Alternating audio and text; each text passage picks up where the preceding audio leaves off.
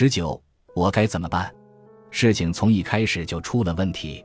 第一周，我像在高中戏剧社见过的布景工一样，用木架和帆布搭建了自动取款机亭的背景板，并为其上了色。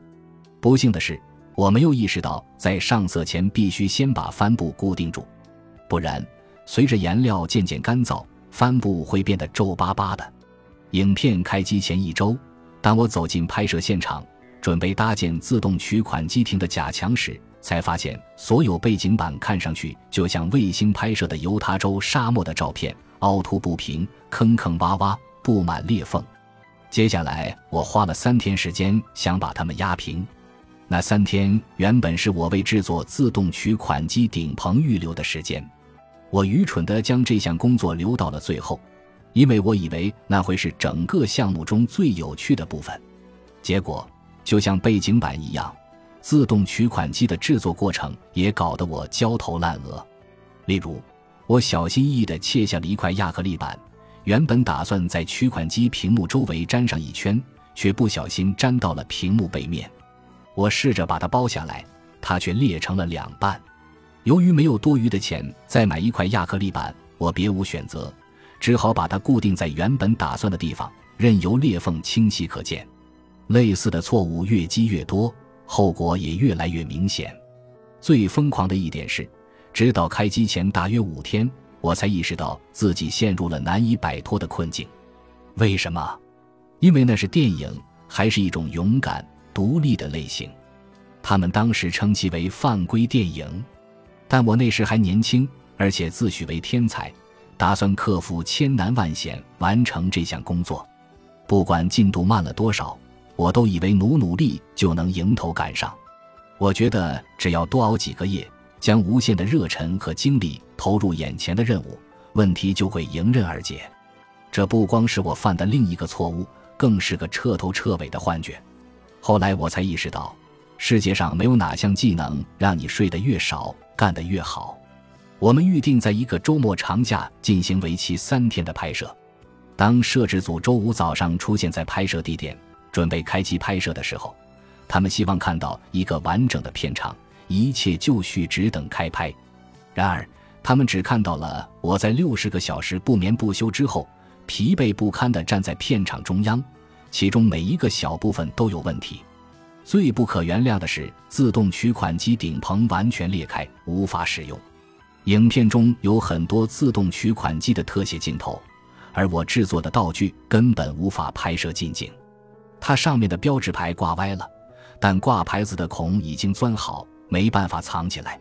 背景墙还是皱巴巴的，取款机亭的门打不开，油毡地板也被压弯了。我却还没想好怎么修复，因为就像这件道具中的其他部分一样，我以前从未做过类似的东西，相关知识为零。正如美国著名剧作家大卫·马麦特所说：“每个电影摄制组都是一支解决问题的军队，我们这个摄制组也不例外。”大家纷纷卷起袖子，开始竭尽所能帮忙。他们不断问我需要他们做些什么，可我过去从来没有真正地位拍过任务，脑子一片空白。我花了整整一个月时间搭建布景，以为一切尽在掌握。如今幻想破灭了。我显然需要帮忙，却又不知该怎么接受别人伸出的援手。这场闹剧持续了几个小时之后，一名摄制组成员扭过头来，怒气冲冲地直接问我：“你到底知不知道你在干什么？”我清楚地记得他的沮丧。对于这个问题，你该怎么回复呢？你要如何回应一个全屋子里的人都在质疑你身份的问题？我来告诉你我是怎么回答的，就像印第安纳琼斯一样。我觉得最好缓和一下紧张气氛，于是模仿哈里森福特的口气说：“我也不知道，但我会随机应变的。”这句玩笑话并没有达到应有的效果，不是因为它不好笑，而是因为这并不是个笑话。那位摄制组成员把手搭在我的肩膀上，面无表情地盯着我说：“回家去吧，被人赶回家是一种耻辱，但我也欣喜于能从那个可怕的地狱逃脱。”我把工具留在拍摄现场，徒步走回家，直到影片拍摄完毕，其他所有东西全都被打包搬走以后，我才灰溜溜的回来取。回到拍摄现场后，我发现盖比留了一张字条，打电话给我。如果你像我一样，生来就不喜欢跟人发生冲突，那么这种声音就像在你的肠道中挖一个洞，就像以强大的力量将血液泵入你的心脏。它的力量之强，甚至你的喉咙也能感受到，耳朵也能听到。回到家以后，我给盖比打了个电话，他的语气很平静。但在逐一列举我犯下的错误时，能明显听出他非常生气。导演打了三年暑假工，才攒下足够的钱来制作毕业电影，而我基本把它毁了。为了弥补我捅出的篓子，摄制组成员不得不熬了三个通宵。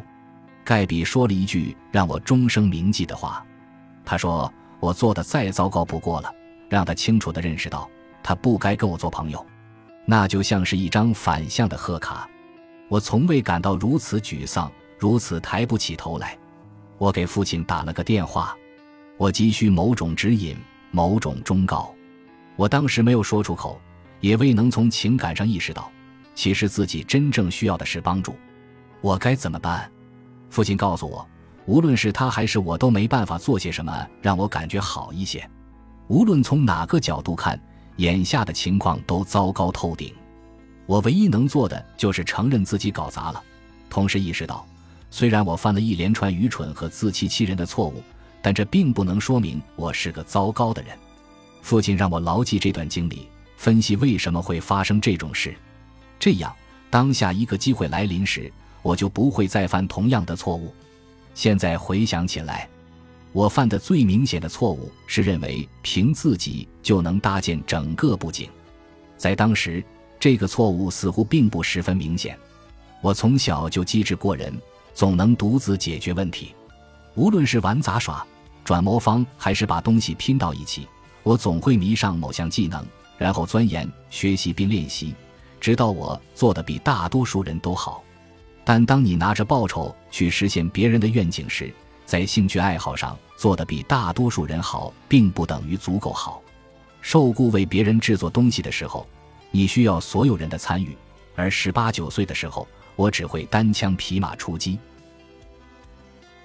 本集播放完毕，感谢您的收听，喜欢请订阅加关注，主页有更多精彩内容。